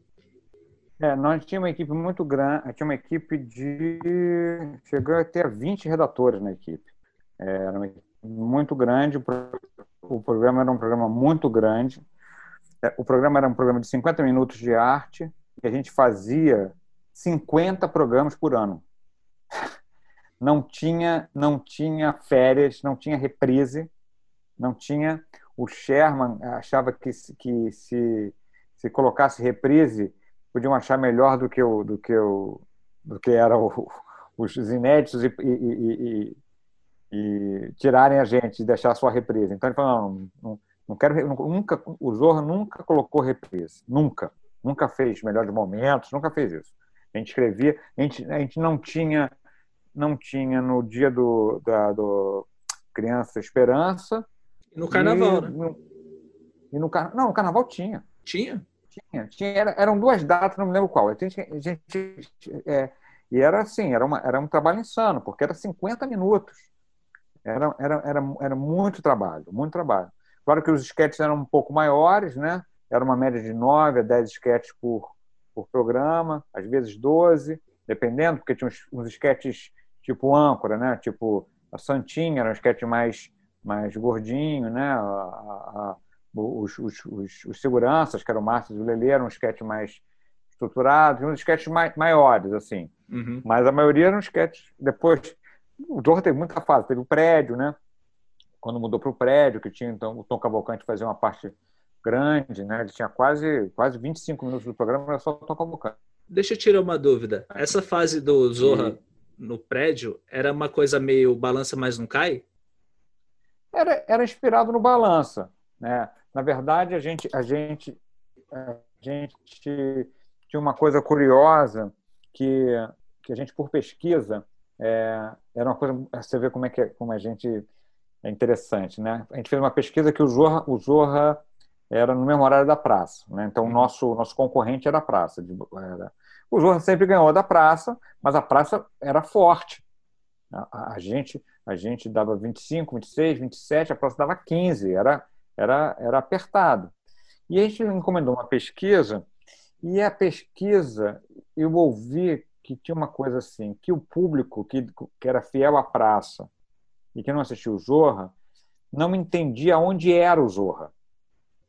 Porque a praça era numa praça. Ah. O Zorra, como mudava de cenário, as pessoas tinham dificuldade de entender qual era o, qual era o, o guarda-chuva, entendeu? Qual uhum. era o. Mas é aonde? E aí a gente então pensou em fazer essa mudança de, de, de ter um primeiro bloco que era, que era no prédio. E, é, é claro, inspirado no balanço, né, você passava aquelas histórias todas para os apartamentos e depois, já no segundo bloco, a gente era, era mais solto. Né? E isso, isso deu um resultado incrível. O Zorra, o Zorra foi, foi subindo, chegou a, a, a dar 36, 37, 40. É, é, que, que, é, que, que é uma, uma audiência que, que não vai ter de novo no programa de, de humor. Né? É uma audiência. É, a gente não deu muitas vezes 40, mas a gente ficou numa, dava 36 muitas vezes e a nossa média era 33, 34, que, é, que, é uma, que é, hoje é média de novela, da, novela das nove. Né? Então, uhum. assim, era, era essa mudança trouxe esse público que, que, que, que tinha dificuldade e é curioso, né? Dizer, o Zorro sempre foi considerado um programa popularesco, muito popular, de humor muito explícito, de é, apelativo, né? Tinham todas as, as, críticas possíveis, né? E, e, na verdade, quem não viu o Zorra achava o Zorra sofisticado. Olha que coisa, né? como o público de TV aberta é, é, é um público diferente, né? É, o Zorra não, quem, quem não gostar, o, problema de audiência do Zorra não era com com, com, com as pessoas sofisticadas. Pelo contrário, porque as pessoas sofisticadas não viam mesmo. Né? O, o Zorra nunca foi um programa querido pela, pela, pelo, pelo, pelos coleguinhas. Né? Sempre foi um programa meio. É, é, que, que, que, as pessoas gostavam de falar mal. É e marginalizado, muito, né? Muito engraçada, porque eu passei. É, não, porque, porque tinha. Realmente, ele era sexista, né? Claro que, que, que, que, você tem que levar para o contexto, né? No ano 2000 isso era uma coisa muito diferente, né? Claro, tinha, tinha um festão, uma piscina com mulher de biquíni. Isso era um negócio que, que hoje não, não, não, não, não você não faria mais, né? Uhum. Na, é, esse tipo de, de é, muita piada com gay e tal. Ele era, ele era um programa que tinha uns traços que hoje não, não seria feito. E, e até acho isso saudável. É, mas era o momento, o momento era esse. Mas as pessoas vinham falar comigo, é, iam falar assim, ai, mas o Zorro é horrível. Eu falei, é, mas por que você acha horrível? Não, porque até aquele quadro que eu sei o quê, até aquele outro. Aí a pessoa ia descrever para assim, pô, para quem acha horrível, você vê bastante programa. Era um programa que é, é, as pessoas falavam mal, mas tinham um certo. Pra... mas viam. Era um programa que tinha uma audiência muito forte. Então, é um, é, é, um programa é, quase sadomasoquista para quem assistia, que, né? É, é, é, era, e era engraçado porque, porque às vezes a pessoa falava mal e, e falava assim, mas eu, sou, eu, a pessoa falava, ah, o Zorro é um programa horrível. Eu não sabia que eu escrevia. Eu falava assim, mas sou eu que escrevo. Aí a pessoa fica meio sem graça. Não, não, mas é, não, mas tem uns quadros que eu gosto assim, mas eu escrevo tudo. Aquele que você acabou de dizer que você achou horrível, sou eu que escrevo também. Então, não, não tenta livrar. Não tem problema. Mas sabe o que, você faz? Não vê. É só isso. É só trocar de canal. Mas, mas, mas as pessoas viam. E é, é, era impressionante. O Zorro tinha uma capacidade de botar bordão na rua que era um negócio incrível. Uhum. É, uma, é, uma, é uma das coisas que me dá mais que, que mais me deu satisfação em fazer TV aberta é ver era ver as os bordões do, do, do Zorra na rua, sabe? É, era estar numa feira e ouvir um cara falar: é, Vem cá, te conheço, ou, tô doido, tô doido. Os, os, os, aquilo era um negócio muito bacana de você saber que você estava entrando na vida das pessoas desse jeito, né? Que o que, que, que, que a gente criava numa redação virava vocabulário das pessoas, virava, virava a oportunidade que as pessoas tinham de serem divertidos nas suas no seu meio, né? Uhum. Porque o brasileiro, por que, que, o brasileiro gosta do bordão em geral? Porque é, é ele é, é, a piada que ele pode usar. Então ele pode no trabalho dele alguém falou tem tem cafezinho e o cara falou não morreu ah vão rir dele ele vai usar uma, uma coisa que era do entendeu? a gente fornecia a oportunidade às pessoas que não tinham tanto é, capacidade de, de, de, criação humorística de dar para elas coisas para elas serem engraçadas. Isso, isso é uma coisa, uma característica do público brasileiro. Uhum. Então, é, é, era uma coisa bem, bem é, gratificante. É uma palavra desgastada, mas era isso. Era, era ter, era ir para a rua e ver como o programa repercutia, como o programa ia para a rua. Era ver o Ronaldinho fazer um gol no Barcelona e fazer o tô doido, tô doido, tô doido. É, é, é um negócio incrível isso, né? É um, é um prazer incrível. E em relação à produção de texto, por exemplo, você produziu um, programa de 50 minutos, você tinha que entregar um programa de 50 minutos todo sábado à noite na televisão. Quanto, só para quem acha que escrever humor é fácil, quanto do que vocês produziam, você e sua equipe de roteiristas, era descartado? Era um percentual bem alto. A gente não escrevia um programa fechado. A gente escrevia por. A gente o programa não gravava. O programa gravava por cenário. Né? Então tinha uma encomenda assim: escrevam. Vai montar o cenário da Santinha. Então tinha que escrever três Santinhas.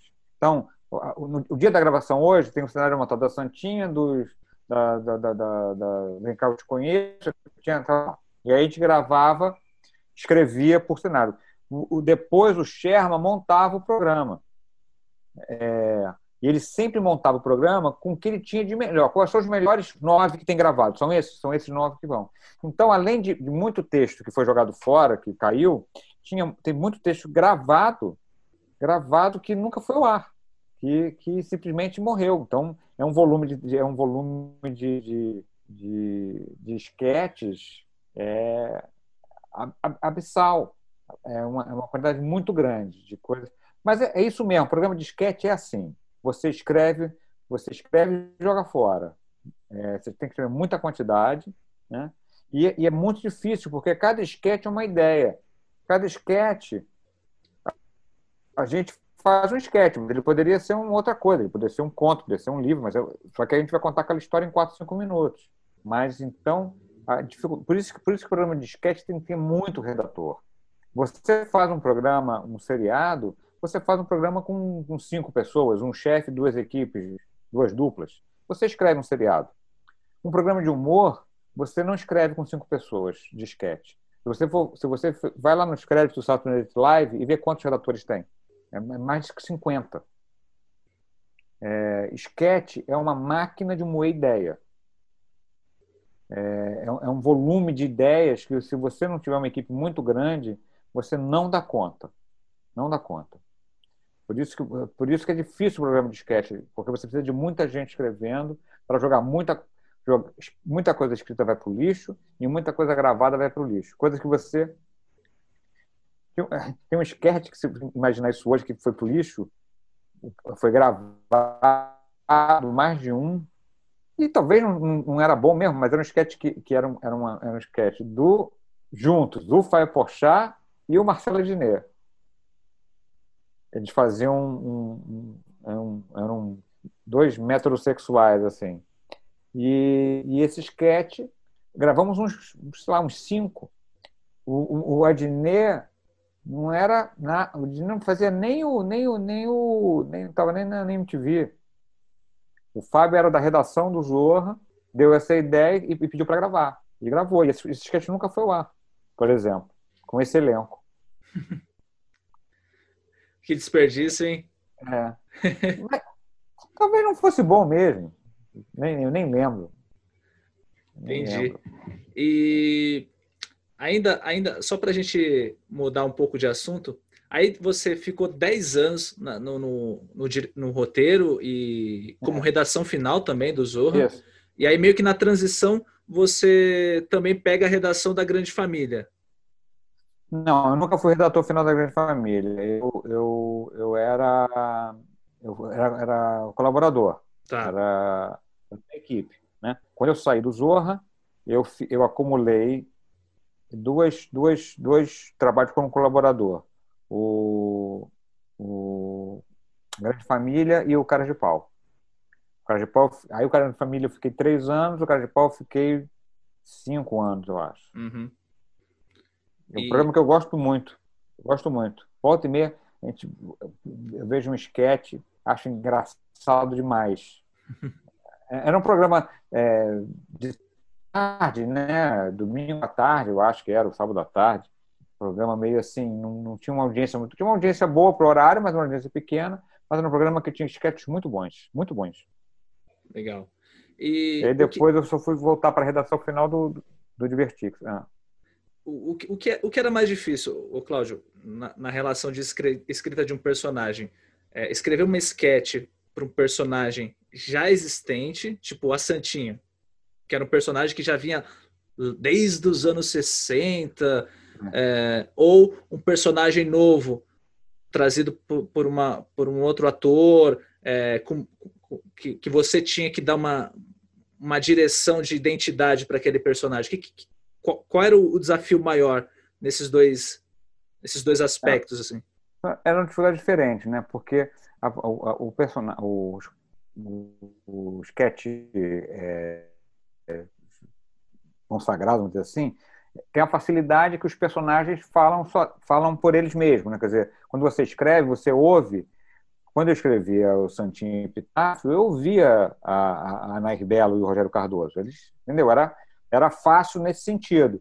Por outro lado, eles já tinham feito todas as histórias. Então tinha uma, uma dificuldade que era fazer alguma coisa diferente, né? E, e, e, era muito difícil fugir, né? Porque era uma estrutura muito, muito, muito engessada, natural do, do, do coisa, né? Ele aprontando, tentando dar uma volta nela, para dar uma festa, para fugir, para beber, não sei o quê, para trazer um amigo escondido, pá. Então tinha, tinha, esse, tinha esse, esse, esse formato. Mas tinha facilidade, um que tinham dois, dois atores espetaculares, né? A, a Nair e o Rogério Cardoso, então era fácil no sentido de que eles eram atores que aproveitavam muito o que você escrevia, não eram atores que improvisavam muito. É, a Anaís tinha aquela coisa de rir, né? De, de, e ela ria mesmo, né? E o Rogério aproveitava isso. Mas o Rogério era um cara muito, muito fiel ao texto. Um quadro novo é, tem a facilidade de você ter todas as histórias ainda, porque nada foi, foi escrito, mas tem a dificuldade de, de, de ele não estar tá formatado ainda, não tem as características todas prontas, né? Como você vai fazer ele, como é que ele está chegando no público. Eu, eu, me lembro que tinha um quadro que era, que era o Caruso e o, e o, e o Fábio. E o Fábio era, era, era em cima de um, de um stand-up dele, não sei se você vai lembrar desse stand-up dele, que ele fazia sobre o chato. O chato uhum. fala alto, o chato, ele sobre o chato. E ele fazia o chato. É, ficava dando cabeçada no Caruso. Zidane, foi na época da, da, da, da, da, da, Copa. da Copa. E, e, e, e, ele era o personagem, era o chato. E, e, e o Caruso tinha que se ficar é, se livrando dele. Quando a gente colocou o sketch no ar, o público achava o contrário. Que o chato era o cara que não topava as brincadeiras. Que o animado, esse era o legal. Entendeu? Assim, como, é, então, a dificuldade, quer dizer, quando você vai com um quadro novo, você tem uma, uma ideia. Ah, não, esse é o, o, chato é o cara que fala muito, que é entrão, é, que fica colocando outro cara em situação constrangedora, não sei o que, esse é o chato. E o cara legal é o cara que fica tentando se livrar desse chato. E o público vê o contrário. O chato era o cara que não queria fazer nada, que ficava, entendeu? Uhum. Então isso é, isso isso são coisas que você que o quadro novo tem essa dificuldade. Ele é uma ele é uma você não sabe. Ele tem uma coisa que é muito legal, que é um bastidor muito bacana, assim, que o Zorra tinha claque. Não sei se você já viu contando isso, porque a claque era uma coisa muito especial. A claque, a claque é, ficava longe, não ficava no, no, estúdio, ficava numa salinha com um monitor. E tinha um regente da claque, que ficava indicando quando que eles riam e quando que eles não riam. E a claque reunia as pessoas mais feias, mais miseráveis, mais assim, dentro da hierarquia da televisão, assim, é, é, tem, tem o figurante, né? Que é o que é está lá embaixo. A claque era menos que o figurante. Tipo, o figurante ganhava de, de lanche um, um refresco, um sanduíche e uma maçã. A claque não tinha maçã. Então era assim, esse o nível de. de... E, e, eram pessoas que estavam ali há anos. Tinha sido claque do Renato Aragão, claque do Chico. Eram, eram, é, tinha muito velho, né? É, eram claques e, profissionais. Profissionais. E eu falo assim, cara, essas pessoas viram tudo.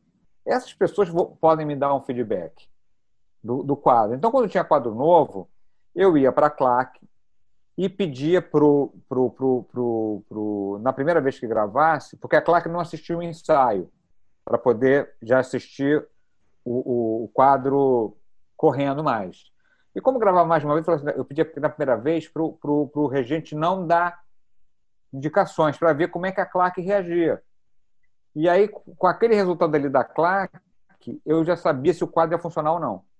Tá. A Clark já me dava uma eu já sabia o que, que mexer, ah, isso aqui não deu certo, vamos, vamos trocar. E, e a claque era um ótimo termômetro.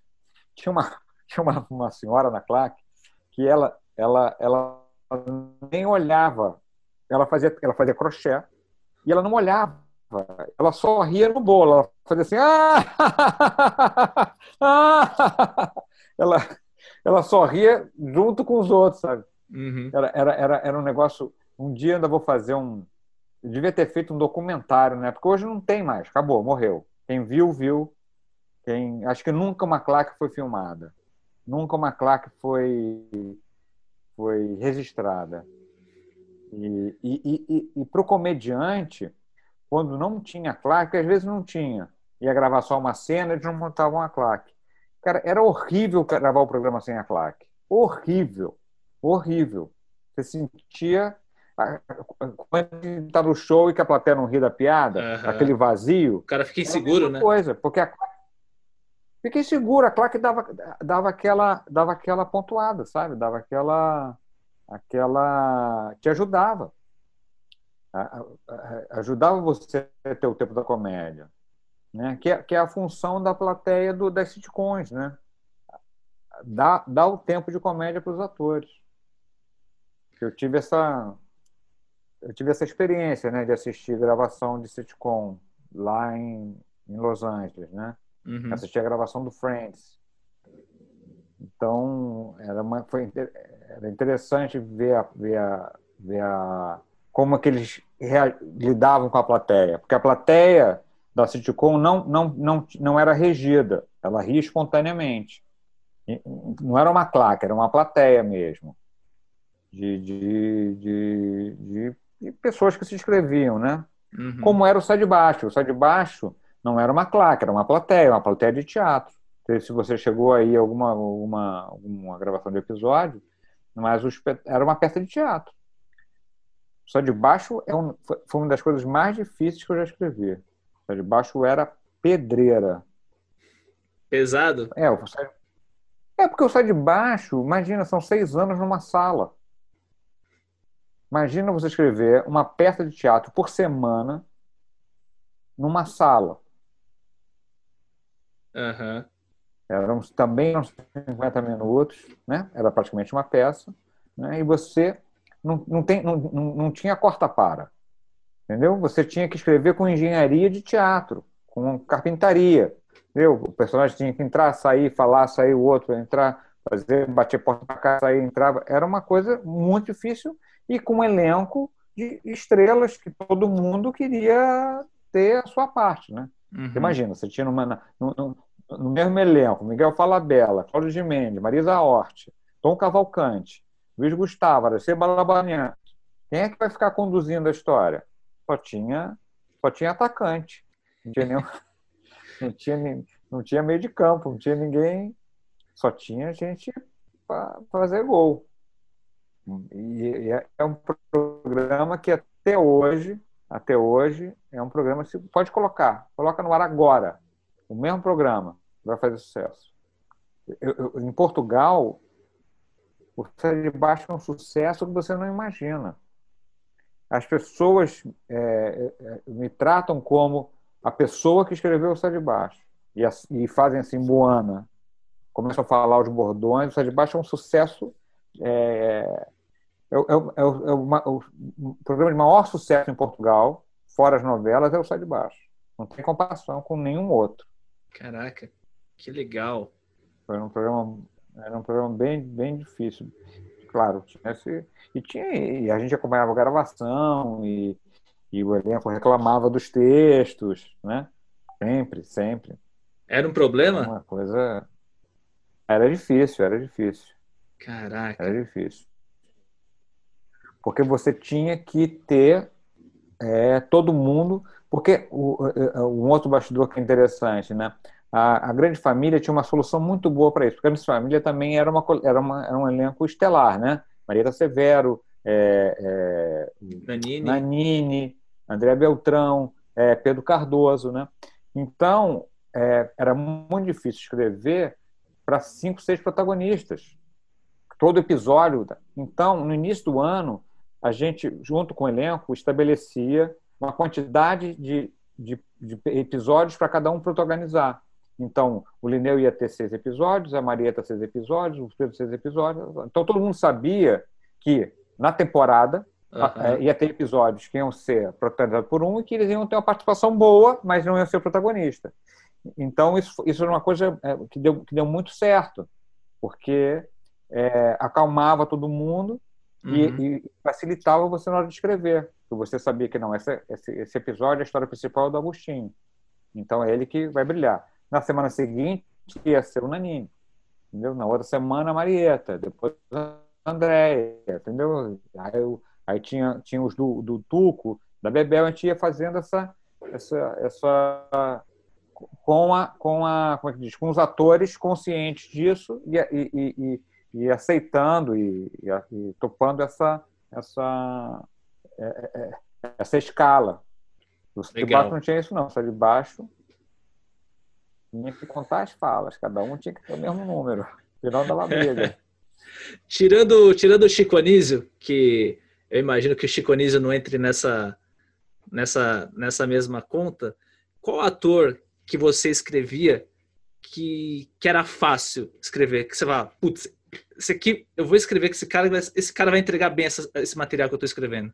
Cara, vou, dizer, vou falar dois, assim. Um eu já falei, que era o Rogério Cardoso, Uhum. Eu escrevi muito, muito o Rolando Lero e era uma, era uma delícia ver o Rogério aproveitando cada vírgula do que você escrevia. Deixa eu só abrir um parênteses aqui. Para você que ouve o Almanac do Humor, tem um episódio inteiro dedicado ao Rogério Cardoso na segunda temporada. E tem também é. um sobre a Nair Belo. Ele falou da Santinha do Epitáfio, eles fizeram esse quadro juntos no Zorra. Então, um episódio, episódio todo dedicado a cada um deles. Um sobre a Nair Belo é. e outro sobre o Rogério. Estão na segunda temporada do Almanac do Humor. Qualquer plataforma de podcast você pode ouvir. Continue, desculpe. O Rogério, o Rogério é um gênio. Um, um cara. Vou fazer um parênteses. Eu me lembro que eu, que eu já era fã dele e eu, eu, eu, eu tinha gravado um quadro. No, ele era do elenco do Chico Total. Eu tinha acabado de gravar um quadro e saí do, do, do, do, do estúdio encontrei com o Rogério pela primeira vez na encontrei com o Rogério no, nos corredores ali no camarim. E eu falei Rogério poxa não sabe a honra que eu estou tendo trabalhar com você eu sou muito sou muito muito seu fã acho você genial. Fiz assim ele, aí ele falou assim acabei de ver o seu quadro agora você também é genial também sou seu fã estamos empatados. É, foi, foi, foi o primeiro diálogo que eu tive com ele. Que tipo legal. tipo assim ele sabia que a gente ia ser colega, então ele colocou logo é, nesses termos: somos colegas iguais. E o Rogério era muito bacana. Então o Rogério era um prazer. E, e o outro, que era, que era totalmente diferente do Rogério, mas também que você era muito, é muito bom de escrever, é o Leandro Hassum. Porque o Hassum, você dá uma faísca para ele.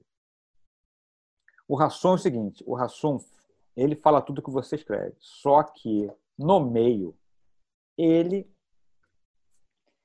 não tem limite. Ele, você, o, o, o você, você, você, a gente já sabia disso. A gente sabia escrever para o Hassum, que a gente sabia que a gente dava era dar uma, uma, uma faísca para ele. E ele ia. É, você falasse assim, eu, sei lá, você assim, Bom, você vai, vai, vai vir assim com essa roupa amarela? Pronto, escrevia isso. Quando ele gravava, vai ver essa roupa amarela está parecendo um limão siciliano. Aí ele, ele ia, entendeu? Você dava uma, um plotzinho, ele ia embora. Só que o Leandro é, nunca deixou de falar o que a gente escrevia. Entendeu? O Leandro eh, tem uma memória, é, uma memória tipo inacreditável, né? O Leandro, o Leandro, ele lia o sketch quando entrava no set.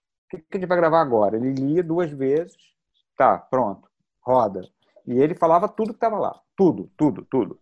Agora, no meio, ele improvisava e ele, ele, ele, ele fazendo isso era genial.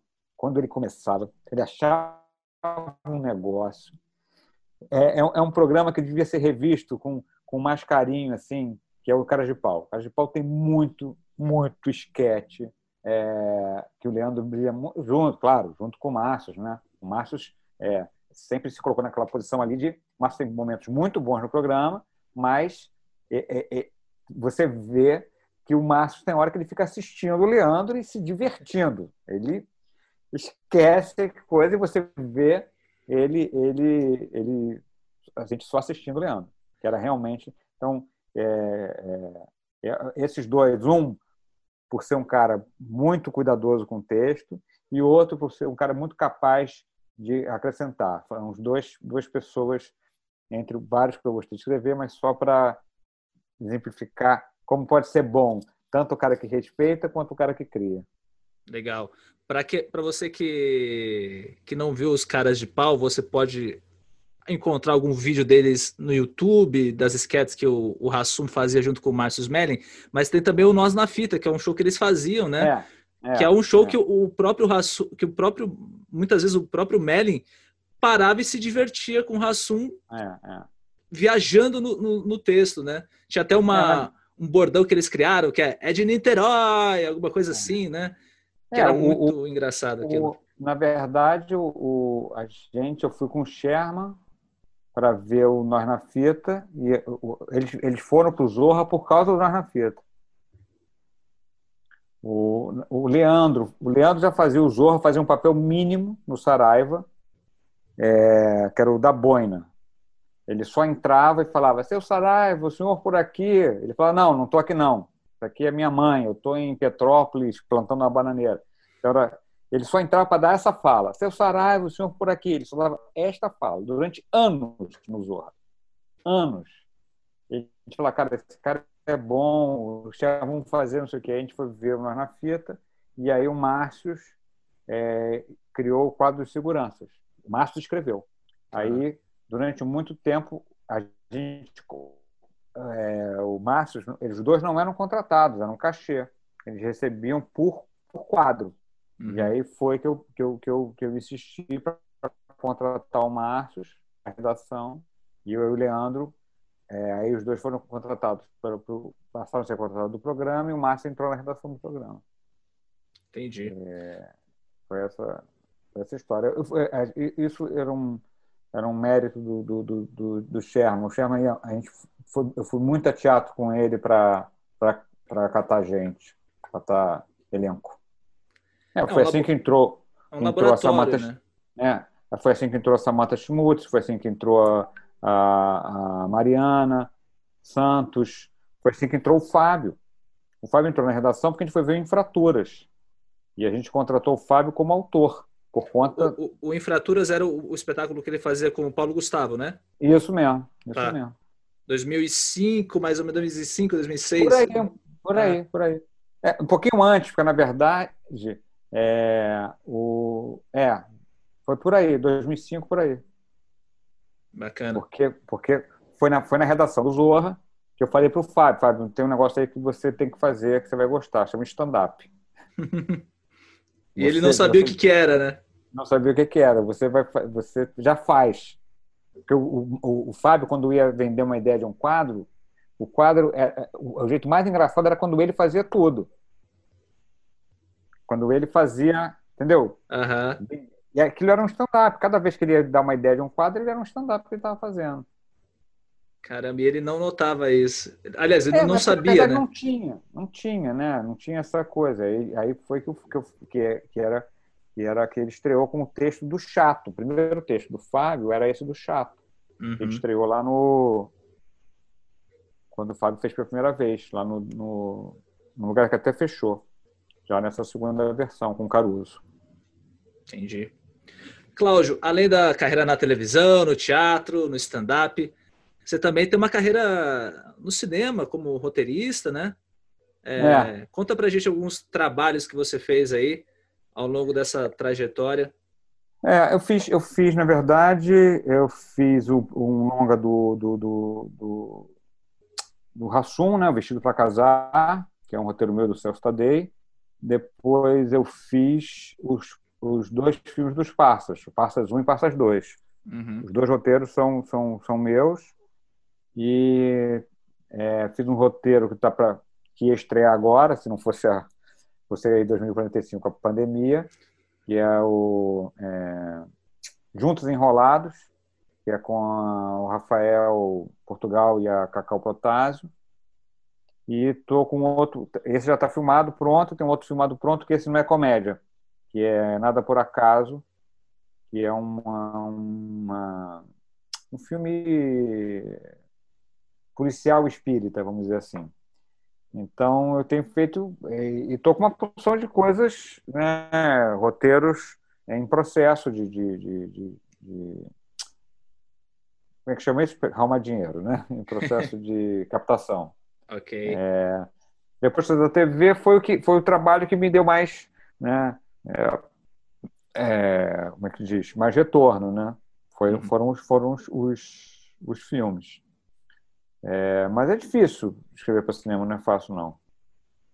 É um, é um mercado difícil. Até porque você tem uma hora que sai da tua mão e não tem mais, que você perdeu, perde totalmente o controle quando vai para o set. Você não pensa em dirigir? Cinema? Uhum. Penso, eu gostaria, gostaria, gostaria. Eu tenho, eu gostaria, eu gostaria muito de dirigir TV. Eu gosto muito de TV, eu gosto muito do veículo. Eu cheguei a fazer, a gravar um piloto de um programa para um show, mas eu, eu dirigindo, é, mas o programa não, acabou que não, não aconteceu. Foi essa experiência que eu tive. E eu dirigi um, uma série que, é, que eu co-dirigi com Calvito, Calvito Leal, que, era, que é o Super Onyx, que é um, é um super-herói, que é o Daniel Boaventura. Tem no, tem no, no, no G-Show essa série.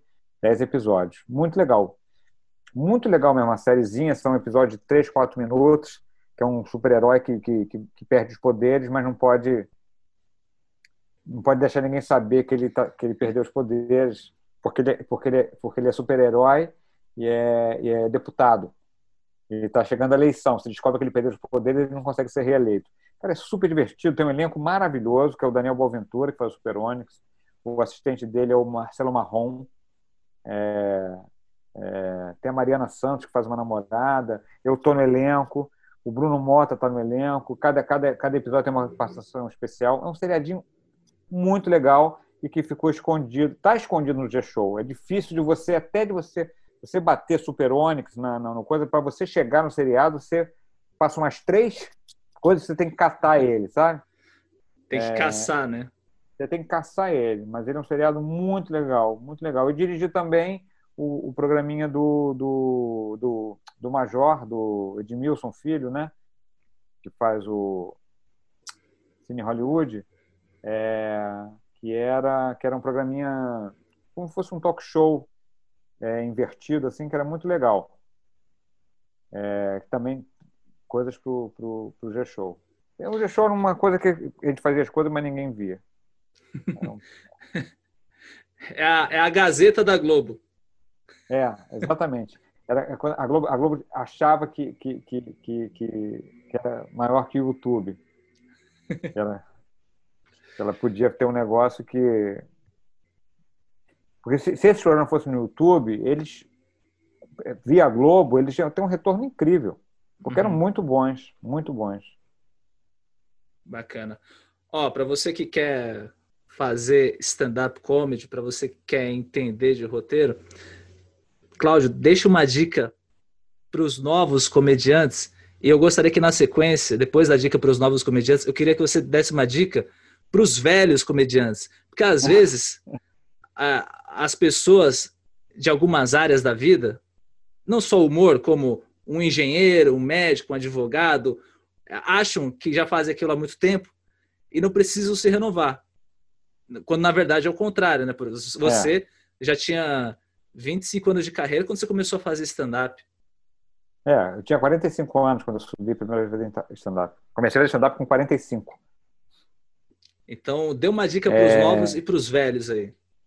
É, não, para os novos, assim, é, é, eu acho que, que é uma dica muito simples, assim, que é, é, que é pouco, né? É um comediante jovem fica com muita vontade de ter um set, de ter 15 minutos de texto, de material, e acaba, acaba se perdendo em, em, em diluindo uma qualidade que ele tem, né? Uma tentativa de fazer de fazer um set. Então, o meu conselho para quem está começando é pensar em pouco. Você conseguir uma apresentação, fazer um open, faz três minutos. Não, não queira fazer cinco. Parece besteira, parece, mas faz muita diferença. Você pensar em pouco. É, é, a construção de um set stand-up é uma, é uma, é uma, é uma coisa que, você, que, é, que é devagar. Você tem três minutos, depois você tem três e meio, depois você tem cinco minutos, né? É, então, assim, eu acho que, que, que, esse é um conselho que é pensar em fazer, em fazer, em fazer pouco e não ficar, principalmente se você é iniciante, nessa nesse compromisso de, de piadas novas faça primeiro as suas direito, para depois você é, começar a querer é, testar material. Primeiro, tem o teu garantido. O comediante tem que ter o seu garantido né, no início de carreira. Tem que ter aquele, aquele garantido que eles vão chamar ele para fazer uma participação numa casa legal e ele vai entrar e vai saber que aqueles 10 minutos dele funcionam. Claro que os antigos não, não podem se contentar no, nos seus, com seus 50, uma hora de um solo e conseguiu fazer e, e parar, né? A gente tem que estar sempre, sempre renovando, sempre, sempre criando. É, e, e, mas é engraçado, eu como comecei aos 45, né? E aí um conselho que eu dou para as pessoas todas, não só para os anticomediantes, é assim, sempre dá para começar. Sempre dá para você depois fazer uma outra coisa, começar você sempre tem a sensação de que acha que podia ter feito isso, mas agora é tarde. Não é, não. Dá para começar. É... Eu, eu, eu, por exemplo, eu, eu, sou ruim de, de, de, mídias sociais. Eu não tenho um YouTube bom, eu não tenho, uma, não tenho seguidores no Instagram, eu não tenho muita coisa. E eu, esse ano, eu resolvi, tá bom. Eu sempre fiquei na cabeça, deixei passar, já não tenho. Não, vou ter. Vai ser mais difícil, mas eu vou, vou, vou dá para começar. Do mesmo jeito que. Eu, quando, eu, quando entrei na Globo, em 90 96, eu já tinha 35 anos. É, é, para começar uma carreira na televisão. Né? O, o, primeiro filme que eu escrevi, eu já tinha mais de 50. 55. Então, assim, é, só que só, a, a, quando você vai ganhando experiência, quando você começa uma coisa nova, você tem um baú muito grande. Te ajuda muito. Então, meu conselho para todo mundo assim é que nunca, sempre dá para começar uma coisa nova. Sempre dá para você se reinventar, né? Esse meu show, eu tenho o número de sapateado. Eu comecei a fazer sapateado há dois anos atrás. É, porque, eu, porque eu quis, porque eu achei que isso ia me renovar. Né? Então, acho que você sempre pode, sempre deve querer começar uma coisa nova. Faz muito bem começar coisas, aprender coisas novas é, é, e, se, e se reciclar. Né? É, eu estou sempre querendo fazer uma, uma, fazer uma coisa nova. Bacana. Bom, é, a nossa conversa está muito gostosa, é sempre um aprendizado. É, ouvir você falando, né? Porque você, porra, 40 anos de carreira, gente, não é 40 horas. Ele não fez um curso de 40 horas, é 40 anos.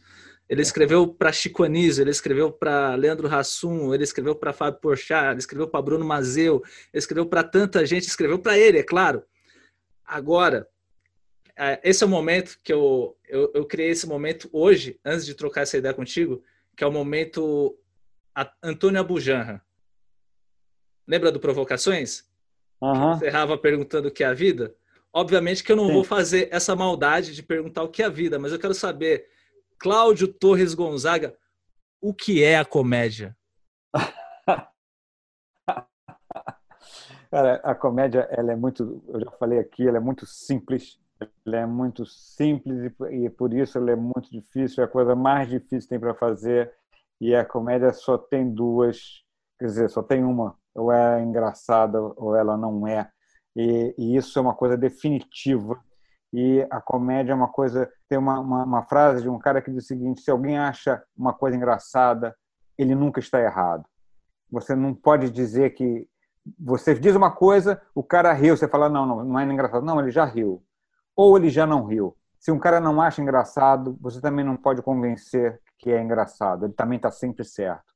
Então, essa subjetividade da comédia é um negócio é, dificílimo de você enfrentar, ainda mais quando você tem que trabalhar escrevendo para alguém, não faz isso aqui que é engraçado, o cara fala, não achei. Acabou. Se o cara não achou engraçado, não tem saída. Então, a comédia é uma coisa é, que não cabe em nenhuma frase.